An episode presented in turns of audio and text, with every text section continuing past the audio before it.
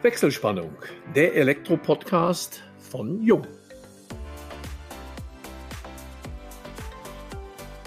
Hallo und herzlich willkommen zu unserem heutigen Jung-Podcast, dem wir die Überschrift Rock and Soul plus gar nichts gegeben haben. Heute begrüßen wir Sven Bauer bei uns.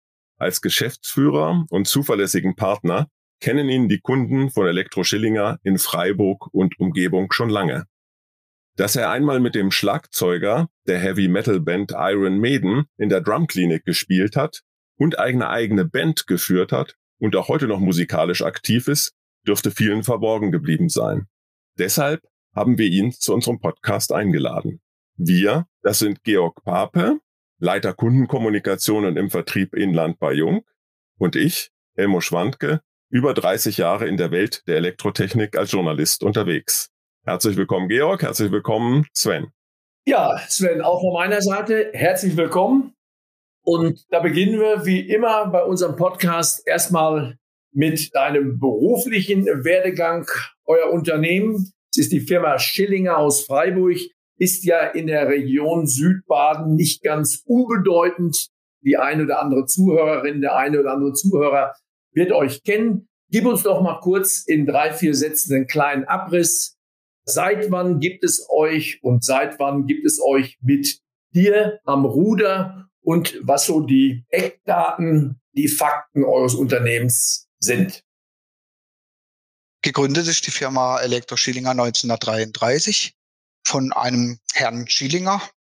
Mein Vater stieg dort ein in den 50er Jahren ganz normal als Auszubildender und hat sich dann im Laufe der Zeit zum technischen Leiter hochgearbeitet. Und da der Herr Schillinger jetzt keinen familiären Erben hatte, hat mein Vater dann in den 80er Jahren die Firma übernommen. Für uns Kinder.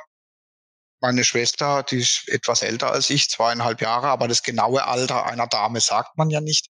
Es war jetzt nicht klar, dass wir in die Firma einsteigen. Sie hat Kaufmann studiert in Mannheim, hat dann später auch promoviert ich hatte ja, wie gesagt, auch musikalische Pläne. Aber wir sind dann doch in die Firma eingestiegen. Sie etwas vor mir, Anfang der 90er, ich in den späteren 90er Jahren. Und seit 2000 haben wir dann die Geschäftsleitung von unserem Vater übernommen. Seither führen wir den Betrieb. Ja, seid ihr also in der berühmt berichtigten dritten Generation aber wie ich dich kennengelernt habe, wird das, denke ich, sehr, sehr gut gehen. Wobei der Vater noch im Unternehmen ist. Stimmt das noch oder sage ich da gerade aktuell was Falsches? Will es da nicht zu persönlich werden? Mein Vater kommt jeden Tag für ein paar Stunden. Er kann das auch nicht lassen und so ein Mensch wie mein Vater, der kann nicht zu Hause bleiben, das geht nicht. Er hat ein Aufgabengebiet, das wird gemeinsam festgelegt haben und in dem bewegt er sich. Ich meine, er ist jetzt 82 Jahre alt aber er freut sich bester Gesundheit. Also er führt die Firma natürlich nicht mehr, aber er hat noch seine Aufgabengebiete und das ist gut. Ja, ich denke auch, das ist ja ein schöner Zusammenhalt und ist natürlich auch ganz typisch, sage ich mal, für viele Familienunternehmen, gerade wenn die Gründer auch dieses Unternehmen mit Leidenschaft aufgebaut haben. Das ist ja nicht der klassische Beruf, wo man dann sagt, mit 63, 65, 67 gehe ich in den Ruhestand, sondern ich bin ja meinem Unternehmen auch dann natürlich den Kindern in irgendeiner Form verbunden, verpflichtet und fühle mich ja auch dieser Branche verbunden. Gerade im Elektrohandwerk ist das ja sehr ausgeprägt, dass diese Gemeinschaftsdenken auch der Kollegen und der einzelnen Handwerksbetriebe untereinander sehr, sehr stark vorhanden ist. Im Augenblick befinden wir uns ja wirtschaftlich, aber natürlich auch vor dem Hintergrund der Pandemie in einer nicht so ganz einfachen Situation. Wie erlebt das euer Unternehmen? Seid ihr davon betroffen? Habt ihr etwas verändern, umstellen müssen? Oder geht es weitgehend spurlos an euch vorbei? Ja, an wem geht Corona jetzt schon spurlos vorbei? Also das wäre jetzt übertrieben. Also organisatorisch haben wir natürlich einiges. Also wir haben schon seit dem ersten Lockdown letztes Jahr im März so eine Art Taskforce eingerichtet. Also meine Schwester, ich mit unseren beiden Prokuristen, also wir haben noch zwei Prokuristen, wir setzen uns einmal in der Woche wir sind jetzt nicht ganz an den Inzidenzen dran, aber wenn wir das Gefühl haben, es gibt mehr zu besprechen, zweimal in der Woche für eine halbe Stunde zusammen und klären einfach, was weiß jeder, was ändert sich. Unsere Politik glänzt ja so durch die ein oder andere Überraschung, die sie mal aus dem Ärmel schüttelt. Also Konstanz sieht anders aus. Und von daher gibt es eigentlich da auch immer wieder Klärungsbedarf von aktiven Corona-Fällen. sind wir bisher weitestgehend verschont geblieben. Also wir haben Stand heute, da muss ich ganz arg auf Holz klopfen, in dieser ganzen Zeit drei positiv getestete Mitarbeiter gehabt, die ausnahmslos, auch dessen vielleicht einen kleinen Wink an die Politik, ausnahmslos die Infektionen über die Kitas sich reingeholt haben. Aber das war dann eigentlich nie ein Problem. Die sind halt in Quarantäne gegangen. Ja, im Haus natürlich haben wir sehr starke Sicherheitsregeln von Anfang an gehabt. Also wir haben die Abstände an den Böden Klebeband markiert. Wir haben überwiegend Einzelbüros, eigentlich fast nur. Und die Monteure draußen, die haben wir sofort mit einem umfangreichen Paket ausgestattet. Wo es noch keine Masken gab, haben wir sie selber genäht. Sobald es dann welche gab, haben wir sie natürlich großzügigst verteilt. Handinfektionsmittel. Meine Tochter hat noch die ersten Masken aus Kaffeefiltern gebaut, wo es noch gar nichts anders gab. Wir sind halt immer am Zahn der Zeit geblieben. Man tut halt, was man kann. Und mehr kann man ja nicht tun. Ne? Und wie gestaltet sich vor diesem Hintergrund so die Auftragslage und natürlich auch die Abwicklung von Aufträgen? Gibt es da Hemmnisse? es gibt eine gewisse Veränderung. Inzwischen ist es ruhiger geworden, aber in der Anfangspanik der ersten Welle, da haben einige Betriebe, in denen wir gearbeitet haben, die Pforten geschlossen und haben halt Mitarbeiter, egal von welcher Firma, also nicht nur uns, sondern halt überhaupt keine fremden Leute mehr ihre Gebäude betreten lassen. Damit waren wir Handwerker natürlich auch außen vor. Also wir als Elektroschillinger, das werden wir nicht allein so gewesen sein. Mhm der auch die Pforten geschlossen hat, war die Uni. Wir haben da einen Auftrag in der Universitätsbibliothek gehabt. Es war von daher etwas amüsant, weil wir eigentlich die ganze Zeit dort Nachtschicht gearbeitet haben, damit wir die Studenten nicht beim Lernen stören.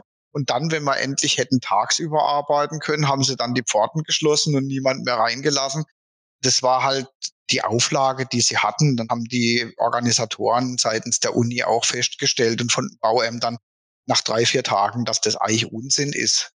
Und dann konnten wir da ganz normal weiterarbeiten. Wir haben für uns stark darauf geachtet, dass wir die Risiken auf den entsprechenden Baustellen beurteilen.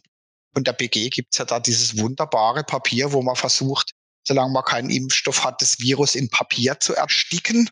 Das klappt ja teilweise vielleicht auch, aber wir haben tatsächlich Gefährdungsbeurteilungen für die Projekte gemacht und haben auch Projekte verlassen, wo es keine Möglichkeit gab, sich die Hände zu waschen.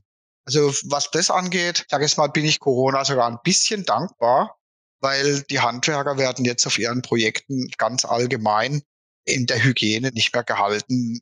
Man muss das wirklich so sagen, weil es gab es wirklich öftmals, dass die sanitären Anlagen auf Baustellen mehr als mangelhaft waren. Da hat sich jetzt doch einiges getan. Mhm. Ansonsten, wir haben eine ganz klare Unternehmensethik, wie wir mit der Sache umgehen. Wir haben auch jetzt selbst und Schnelltests an die Leute ausgegeben. Die testen sich aber selbst und berichten uns halt, was rausgekommen ist. Gott sei Dank hat noch keiner irgendwie was gehabt. Und bei den Kunden treten wir halt entsprechend auf mit Masken, Handschuhen, halten Abstand ein im privaten Bereich, im Servicebereich und auf den Baustellen. Wir tun halt alles, was möglich ist, um eine Ansteckung zu verhindern. Wir bewegen uns ja jetzt schon deutlich im zweiten Jahr von Corona.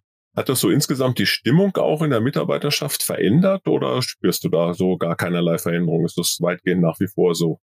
Ich würde sagen, es hat die Stimmung in der Gesellschaft verändert. Mhm. Und da eine Firma ja ein kleines Abbild einer, ist ja auch eine Gesellschaft. Und je mehr Corona, desto geschlossener ist ja die Gesellschaft. Weil man kann ja in seiner freien Zeit kann man ja jetzt nicht mehr groß was unternehmen. Man kann nicht mehr in Clubs gehen, man kann nicht spielen, also Musik machen. Man kann sich nicht mit Leuten groß treffen, man kann keine Leute zu Hause besuchen. Von daher beschränken sich ja die Kontakte auf die jeweiligen Familien und auf die Firma und auf die Arbeit. Von daher denke ich, haben die Firmen jetzt nicht nur wir, sondern allgemein im Leben der einzelnen Leute einen höheren Stellenwert, noch höher, weil sie jetzt nicht nur dem reinen Broterwerb dienen, sondern halt eben auch die sozialen Kontakte und Freundschaften pflegen. Ja, so ist es ja im Grunde bei euch ja auch schon länger gewesen. Ich habe also die Firma Schillinger ja auch immer kennengelernt als jemand, der eine ja sehr große Stammkundschaft pflegt im Großraum Freiburg. Also ihr seid trotz eurer Firmengröße nicht nur in Großprojekten unterwegs, sondern auch im Ein- und Mehrfamilienwohnungsbau in der Renovierung. Was ich gefunden habe, ihr seid auch Mitglied bei den Freiburger Partnern. Das kannte ich jetzt im ersten Schritt nicht. Da spricht man von Wohnträumen aus kompetenter Hand. Wenn du uns da vielleicht zwei, drei Sätze zu sagst, ja, mit welcher Motivation ihr da Mitglied seid und was es überhaupt mit den Freiburger Partnern auf sich hat. Die Freiburger Partner hat eigentlich angefangen als ein loser Handwerkerverbund. Im Prinzip sind wir Handwerker, die halt verschiedene Sachen machen. Es ist ein Installateur dabei, Fensterbau ist dabei, die Firma Bayer dann gegründet, war die Idee eigentlich von der Zimmerei Grünspecht, die angefangen haben, diese Holzfertighäuser zu bauen und dann eben auch mehr und mehr im Sanierungsbereich tätig waren, mit Hopp und Hoffmann als Maurer. Und gibt's aber auch immer mehr GU-Aufträge, Treppenbau, Kirner ist dabei, Maler Steyert ist dabei. Und so ist halt dieser Verbund entstanden, wo man sich gegenseitig hilft, wir sind sehr stark im Sanierungsbereich und es kommt halt meistens entweder über Hob und Hofmann oder über die Zimmerei Grünspecht kommt dann halt so ein Projekt rein, weil die Zimmerleute beziehungsweise die Maurer als erstes da am Ort sind und organisieren dann den Umbau und wir arbeiten ihnen praktisch zu. Und das funktioniert sehr, sehr gut. Und dadurch können wir als eingespieltes Team natürlich dem Kunden sehr viel Gutes tun, ohne dass er selber wahnsinnig viel organisieren muss.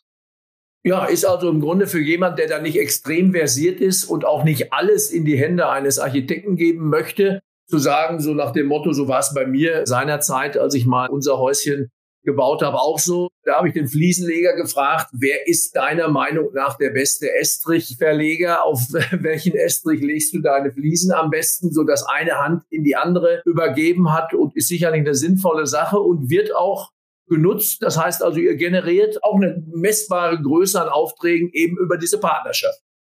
Ja, das kann man schon so sagen. Das kann man wirklich sagen. Und wir gehen sehr partnerschaftlich miteinander um.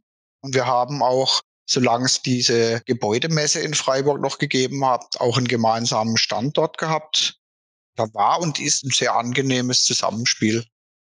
Ist auch ein sehr interessanter Ansatz, weil zunächst war es ja schon in den 90er Jahren in der Diskussion immer, dass zwei Gewerke, nämlich Sanitärheizung, Klimalüftung und Elektro enger zusammenarbeiten oder alles unter einem Dach vereinen. Aber hier geht es ja doch gewerkeübergreifend weit darüber hinaus. Und das ist ja auch sinnvoll, dass im Grunde alle Gewerke an einem Gebäude in gewisser Weise kooperieren, vor allem auch wenn es sich um mittelständische Handwerksunternehmer oder auch kleinere handelt, die gegenüber den großen natürlich dadurch auch sich besser im Wettbewerb positionieren können. Also das finde ich einen sehr, sehr spannenden Ansatz. Wenn wir auf so Märkte und Zukunft kommen, es gibt ja die aktuellen Trendthemen, Digitalisierung im Gebäude, E-Mobilität. Gibt es sowas für euer Unternehmen auch, wo du sagst, das sind eigentlich im Augenblick die Dinge, die entweder wir als Problem ausgemacht haben, wo wir was tun müssen, oder die für uns die tatsächlich Zukunftsbringer sind, was die künftige wirtschaftliche Entwicklung anbelangt? Es gibt im Elektrobereich ständig neue Themen. Das ist also Fluch und Segen unseres Berufs. Also langweilig wird es uns mit Sicherheit nicht. E-Mobilität ist das eine. Aber man kann da viele andere Dinge auch anführen. Also die Gebäudesystemtechnik mit den entsprechenden Vernetzungen geht natürlich immer weiter. Da gibt's immer wieder neue Entwicklungen. Tageslichtabhängige Lichtsteuerung. Mit der LED wird da immer mehr Solaranlagen in allen Größen, von der Balkonsolaranlage bis in den Megawattbereich, Brandmeldeanlagen und so weiter. Man kann ja da einen, einen riesen Fass spinnen in jeder Richtung geht's weiter und in jeder Richtung entwickelt sich was. Die Politik stellt auch Gleise und setzt ihre Prioritäten. Das machen sie mal mehr oder weniger gut. Äh, aber sie tun's, ja. Manchmal werden Sachen gehypt, wo man dann aber im praktischen Ablauf den Handwerkern dann wieder Knüppel zwischen die Beine wirft, warum es dann aufwendig wird und trotzdem nicht so viel passiert. Aber das ist, glaube ich, in allen Bereichen des Lebens so. Also ich sehe da in allen Bereichen vom Industrie, Gewerbebetreuung, Wohnbau in jeder Form, Sanierung. Ich sehe überall Möglichkeiten, neue und alte.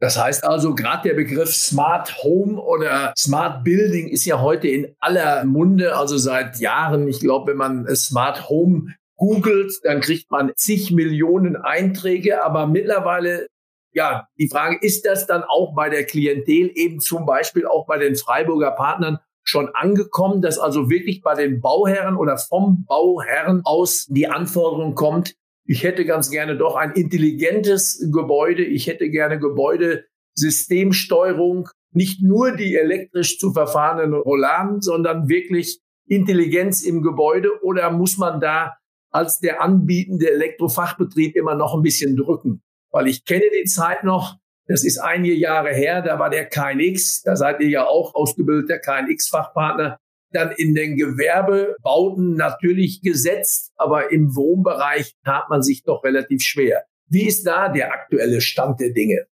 Ich glaube, man muss die Sache von der anderen Seite betrachten. Man sollte nicht zum Kunden gehen und sagen, du baust jetzt ein tolles Haus, da muss eine KNX-Steuerung rein, sondern man analysiert seine Wünsche.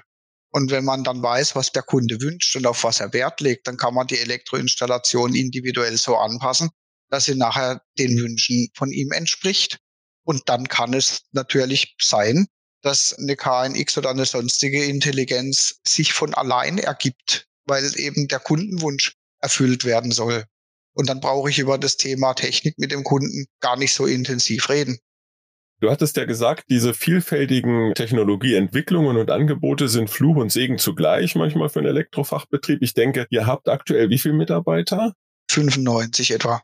95. Da ist es einfacher, damit umzugehen, wenn du die Themen, die du angesprochen hast, natürlich auch Energiemanagement, KNX oder E-Mobilität, als das jetzt ein kleinerer Betrieb mit acht oder neun Mitarbeitern bewerkstelligen kann. Der kann im Grunde dieses große Angebot ja gar nicht mehr umfassend und kompetent abdecken. Bei euch ist das möglich, gar keine Frage. Ihr könnt ja im Grunde vom kleinen bis zum großen Projekt alles realisieren aufgrund eurer Größenordnung. Gibt es dennoch so einen Technologiebereich, wo du sagst, da wird die große Zukunft hingehen für unser Unternehmen? Wie gesagt, es tauchen jedes Jahr immer wieder neue Themen auf. Ich beobachte es das letzte Jahr und dann gibt es Bereiche, wo ich denke, da wird sich jetzt ziemlich viel hinentwickeln. Zum Beispiel wird sich in den nächsten Jahren mit Sicherheit die Umstellung von Photovoltaikanlagen auf Eigenbedarf, das wird sich aufdrängen, weil die alten Verträge auslaufen. Und irgendwas wird man ja mit diesen Anlagen machen. Also wird man jede Menge Zählerplätze umbauen. Das ist mit Sicherheit eins, was definitiv kommen wird. Auch wird kommen, dass mehr und mehr Leute E-Mobilität nutzen werden. Also im Bereich Ladestationen wird sehr viel gehen. Es wird sehr viel gehen im Bereich energetischer Ertüchtigung, weil die Zähleranlagen das teilweise gar nicht hergeben können, was da an Leistung angefordert werden wird. In dem Bereich wird sich mit Sicherheit viel tun. Gleichzeitig glaube ich, dass auch die Gewerbe mit steigenden Strompreisen, ob wir jetzt dann diese Photovoltaikanlage auch errichten oder ob das jemand anders macht, wird das Energiemanagement ein ganz anderes werden, weil mit die Energiekosten werden, denke ich, weiter steigen. Die Eigenerzeugung wird interessanter, da ist dann wieder eine intelligente Gebäudesteuerung gefragt, die praktisch die Energieanforderungen des Gebäudes optimal managt, sei es jetzt durch eine intelligente Verschattung oder ein Intelligenzlicht. Wie gesagt, es wird viele Bereiche geben, wo sich immer was tut. Man spürt auch deine Leidenschaft für die Elektrotechnik. Man spürt auch, mit welcher Leidenschaft du Elektrounternehmer bist. Gleichzeitig, ich habe das ja in meiner Einleitung erwähnt, haben wir die Überschrift Rock and Soul plus KNX gewählt. Frei nach Goethe könnte man sagen, zwei Seelen wohnen nach in meiner Brust und das heißt ja dann, die eine will sich von der anderen trennen. Bei dir habe ich den Eindruck, die eine kann sich nicht von der anderen trennen, weil beide Berufswege, beide Leidenschaften, Elektrotechnik natürlich verknüpft sind mit deiner ursprünglichen Berufsabsicht, mit deinem Berufsziel. Du hast eine Ausbildung zum Berufsmusiker gemacht und du hast, wie ich eingangs erwähnt habe, mit dem Schlagzeuger der Heavy Metal Band Iron Maiden in der Drum Clinic gespielt, eine eigene Gruppe gegründet. Vielleicht erzählst du überhaupt erstmal über deinen Start als Musiker. Ja, ich meine, da kann man natürlich, könnten wir da ja ganze Abende darüber erzählen. Ich habe da schon sehr, sehr viele Dinge erlebt. Ganz banale, einfache, wo man einfach einen Job macht, aber auch völlig abgedrehte Sachen mit Leuten, die einem in einem normalen Beruf als Elektromeister und Firmeninhaber würden einem solche Leute im Leben nicht begegnen. Willst du da mal ein Beispiel nennen oder ohne zu intim zu werden dabei? Wir haben mal einen Abend gespielt. Es war ein Fest. Da war ein Elsässer Punk. Der war wirklich von Kopf bis Fuß tätowiert und gepierst, dass man fast das Gesicht nicht mehr sah. Und er hat sich bestens unterhalten. Mit einem Namen sage ich jetzt natürlich nicht. Mit einem in der Stadt wohlbekannten Angestellten. Und die haben sich bestens verstanden. Wenn die sich auf der Straße begegnet wären, dann wären die wahrscheinlich wegguckend Straßenseite wechselnd aneinander vorbeigelaufen. Das fand ich zum Beispiel total interessant zu sehen. Ich muss mich jetzt auch so ein bisschen outen als nicht großartig musikalisch. Aber wie kann ich mir so eine Ausbildung zum Berufsmusiker vorstellen? Wie ist es bei dir gelaufen? Zur Gitarre kam ich, weil sich meine Schwester mal eine Western-Gitarre gekauft hat. Zur Gitarre kam ich relativ spät. Ich habe Trompete gespielt vorher, ganz normal Musikvereinsausbildung. Dann hat aber meine Schwester sich eben diese Gitarre gekauft und dann fand ich das spannend. Dann habe ich mir die ab und zu geliehen, das war eine akustische Gitarre, die ich auch heute noch hab. Und dann stand die dann irgendwann bei mir im Zimmer. Und dann wollte ich mir eigentlich mit 16 ein Moped kaufen. Mein Vater hat gesagt, Moped ist nicht. Das kommt nicht ins Haus. Habe ich gesagt, dann kaufe ich mir eine E-Gitarre und mach so lang Krach, bis du das Moped dabei sehnst. Und genau so kam die erste E-Gitarre. Und dann habe ich an der Sache aber so viel Spaß gehabt.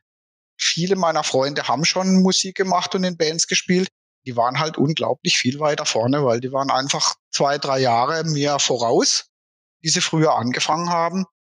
Deshalb habe ich sehr, sehr, sehr viel geübt, was meinen schulischen Leistungen nur begrenzt zuträglich war, ne, an der Stelle sagen. Aber ich habe wirklich zwischen vier und sechs Stunden geübt jeden Tag. Ich wurde absolut fanatisch, was dieses Instrument angeht und habe dann bis zum Abitur, da war ich dann 20, dann habe ich auch wirklich dieses Überreise durchgehalten, habe dann Musikleistungskurs genommen, hat mich eh schon interessiert und habe dann halt ein breites Fundament mir da so drauf geschafft. Und dann haben Freunde von mir diese Band Roadclip so mit dem Schulabschluss etwa gegründet. Mein Gitarristenkompagnon ist dann auf das Münchner Gitarreninstitut gegangen. Ich habe gesagt, ja, was machst du jetzt da? Ja, da hat man die und die und die Fächer da wird man ausgebildet zum Studiogitarristen. Also jemand, der Studioarbeit macht, jetzt gar nicht unbedingt für Bands, sondern im Studio Aufnahmen. Das hat mich natürlich brennend interessiert, zumal der dann in dem halben Jahr, wo wir weiter gespielt haben, immer besser wurde und immer besser wurde. Und ja, hallo, der hängt mich hier ab, das geht gar nicht. Das war ein freies Studium im Prinzip, habe ich das gemacht, aber nicht in München, sondern in Köln, weil mich Köln als Stadt mehr interessiert hat. Ja, und das waren dann so die nächsten zwei Jahre mit Roachclip war dann rum, weil unser Schlagzeuger gestorben ist. Und dann habe ich angeheuert in einer Blues- und Soul-Band. Und das hat sich auch sehr gut vertragen, weil erstens hat man damit ganz gut Geld verdient. Anders als im Rockbereich verdient man kein Geld. Also außer man ist jetzt irgendwie Iron Maiden oder Guns N' Roses oder so. Mit Rock verdient man kein Geld. Aber du hast in der Tat dann mit dem Schlagzeuger von Iron Maiden mal gespielt in der Drumklinik. Wie ist das zustande gekommen? Mein damaliger Schlagzeuger hat ein Schlagzeuggeschäft. Das ist das Drumhaus hier in Freiburg. Und der hat über seine Besuche bei den Musikmessen und so sehr, sehr viele Kontakte zu vielen Leuten gehabt. Und der hat eben diese Drum Clinics veranstaltet mit der damaligen Band, wo ich gespielt habe, die hieß The Targets. Und die Drum Clinic mit Nico McBrain fand zufällig am gleichen Tag statt, wie unsere CD rausgekommen ist. Und dann haben wir das halt zusammengelegt, die Drumklinik und unsere CD-Openingsparty. Und dann hat man halt miteinander gejammt. Das war sehr schön. Und diese Drumclinics, das ist eigentlich folgendes, dass Schlagzeuger eben spezielle Drumsets vorstellen, indem sie in ein Schlagzeuggeschäft gehen, da die Schlagzeuge vorstellen, kommt auch Publikum dazu und der Schlagzeuger hat gezeigt, was dieses Schlagzeug alles kann, hat Anekdötchen aus seinem Leben erzählt und das war einfach eine spaßige Sache, die ungefähr eine Stunde gedauert hat. Und die haben natürlich immer eine Begleitband gebraucht. Und über diese Schiene kam ich da eben dazu und habe dann ja nicht nur mit Nico McBrain, ich habe auch mit Carmine Price von Vanilla Fudge und Ozzy Osbourne gespielt. Da war übrigens der Bassist, der Philipp Braunbusch, der Bassist von Raymond dabei. Und so kam man dann halt so eins zum anderen, dass man dann halt mit diesen Leuten in Kontakt gekommen ist und auf den Musikmessen sich auch mal so getroffen hat. Das war sehr nett und immer sehr zwanglos. Der Gitarrist, glaube ich, Iron Maiden ist ja der Adrian Smith. Hast du zu dem mal Kontakt gehabt oder? Zum Adrian Smith selbst habe ich keinen Kontakt gehabt. Nein, ich habe den anderen Gitarrist, den Davy Murray, habe ich mal kennengelernt. Aber wie gesagt, es ist nicht so, dass ich mich stundenlang mit denen unterhalten hätte. Den einen oder anderen lernt man halt mal kennen. Du bist auch Sänger oder meine dich mal auf YouTube singen gehört zu haben? Ja, also ich würde mich jetzt nicht als Sänger bezeichnen, aber meine Singstimme ist wirklich deutlich besser als meine Sprechstimme. Aber eigentlich als Sänger würde ich mich nicht bezeichnen. Ich habe mich da nie in die erste Reihe gedrängt. Wenn es jemand anders macht, ist gut, aber ich kann's. Und unter den Gitarren gibt es ja eine Bandbreite an verschiedenen Instrumenten. Welches ist deine Lieblingsgitarre? Ich habe 30 Stück. Ich bin großer Liebhaber von Gibson Les Paul Modellen und ich bin ein großer Liebhaber von Fender Telecaster Modellen. Ist da naheliegend vielleicht eine Sammelleidenschaft in der Gitarre eines großen Gitarristen oder einer bekannten Popband oder Rockband zu haben? Oder ist das eher, dass du sagst, nein, also ich habe meine Instrumente und da habe ich kein Interesse dran? Nee, das interessiert mich eigentlich nicht besonders. Eine Gitarre ist ein Maßanzug. Den fasst man an und die sagt, ich hab dich lieb oder sie sagt es nicht. Und wer die vorher in der Hand hatte und gut fand, das ist eigentlich uninteressant. Wäre vielleicht ähnlich, weiß es nicht, ob von euch zwei einer jetzt Rad fährt, aber du wirst jetzt vielleicht nicht unbedingt das Rennrad von Eddie Merckx unbedingt haben wollen, um eine Tour zu machen, nur weil er mal da drauf gefahren ist. Deswegen hast du dann trotzdem lieber das, was zu dir passt. Ne? Ja, ich bin zwei Meter zwei, der ist mir auch zu klein vom Rahmen schon.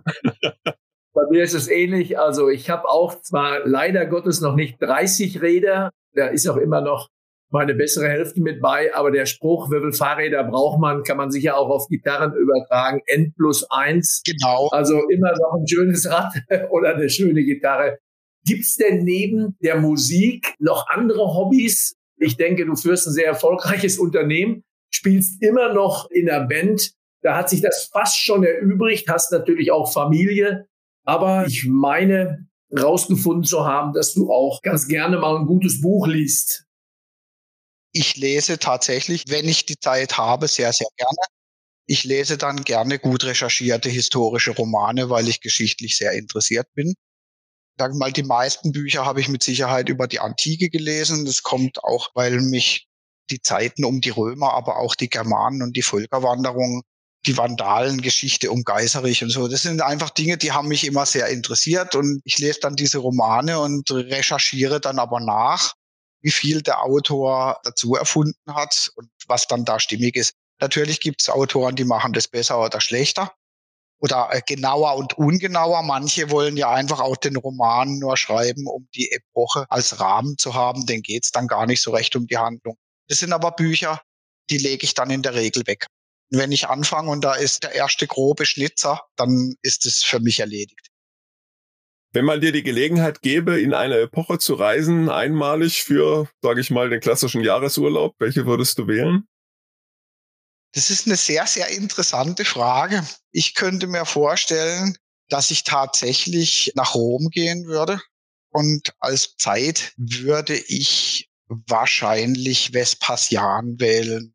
Also so 60, 70 nach Christus bis Titus. Unter Domitian hätte ich dann nicht mehr dort sein wollen.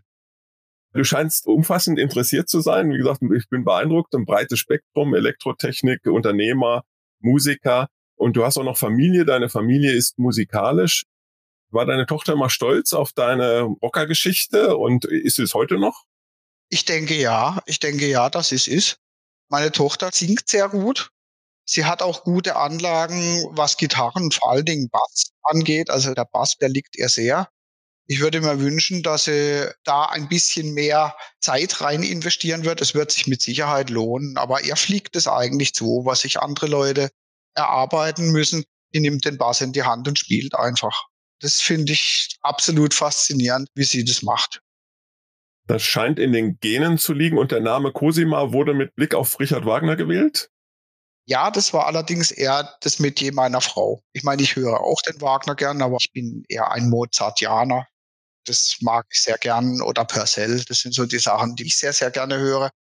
Wagner höre ich auch, aber sie ist praktisch völlig begeistert und großer Ludwig II-Fan. Das geht dann, dann miteinander einher. Und von daher war das nie zur Debatte gestanden, dass das Kind anders heißt als Cosima deine Aufnahmen, du hast LPs, CDs aufgenommen. Deine letzte hieß Nightfalls 2012 erschienen, wenn ich das richtig recherchiert habe. Auch das können sich unsere Zuhörerinnen und Zuhörer auf YouTube anhören. Sie können es natürlich auch kaufen. Ich glaube, das ist dann deine Empfehlung. Ich, ich glaube, die gibt es noch zu kaufen oder nicht? Bei Amazon gibt es die, ja. Die gibt es auch noch auf anderen Vertriebsschienen. Verschiedene Portale geben es auch zum Download. Also bei Spotify findet man die Sachen auch. Ich habe den Vertrieb abgetreten. Von daher werde ich nichts mehr davon haben, wenn jemand die CD kauft. Aber ich freue mich natürlich. Und wenn einer mit Widmung und persönlicher Unterschrift möchte, also ein paar habe ich auch noch selber, dann kann er sich auch gerne an mich wenden. Ja, liebe Zuhörerinnen und liebe Zuhörer, damit schalten wir für heute die Wechselspannung frei, bedanken uns bei allen Ihnen ganz herzlich und hoffen, dass es euch Spaß gemacht hat und freuen uns natürlich über eine Weiterempfehlung. Falls ihr Fragen habt, beantworten wir euch diese gerne unter kundencenter.jung.de und freuen uns schon jetzt auf euch beim nächsten Wechselspannungstalk, dem Jung Elektro Podcast.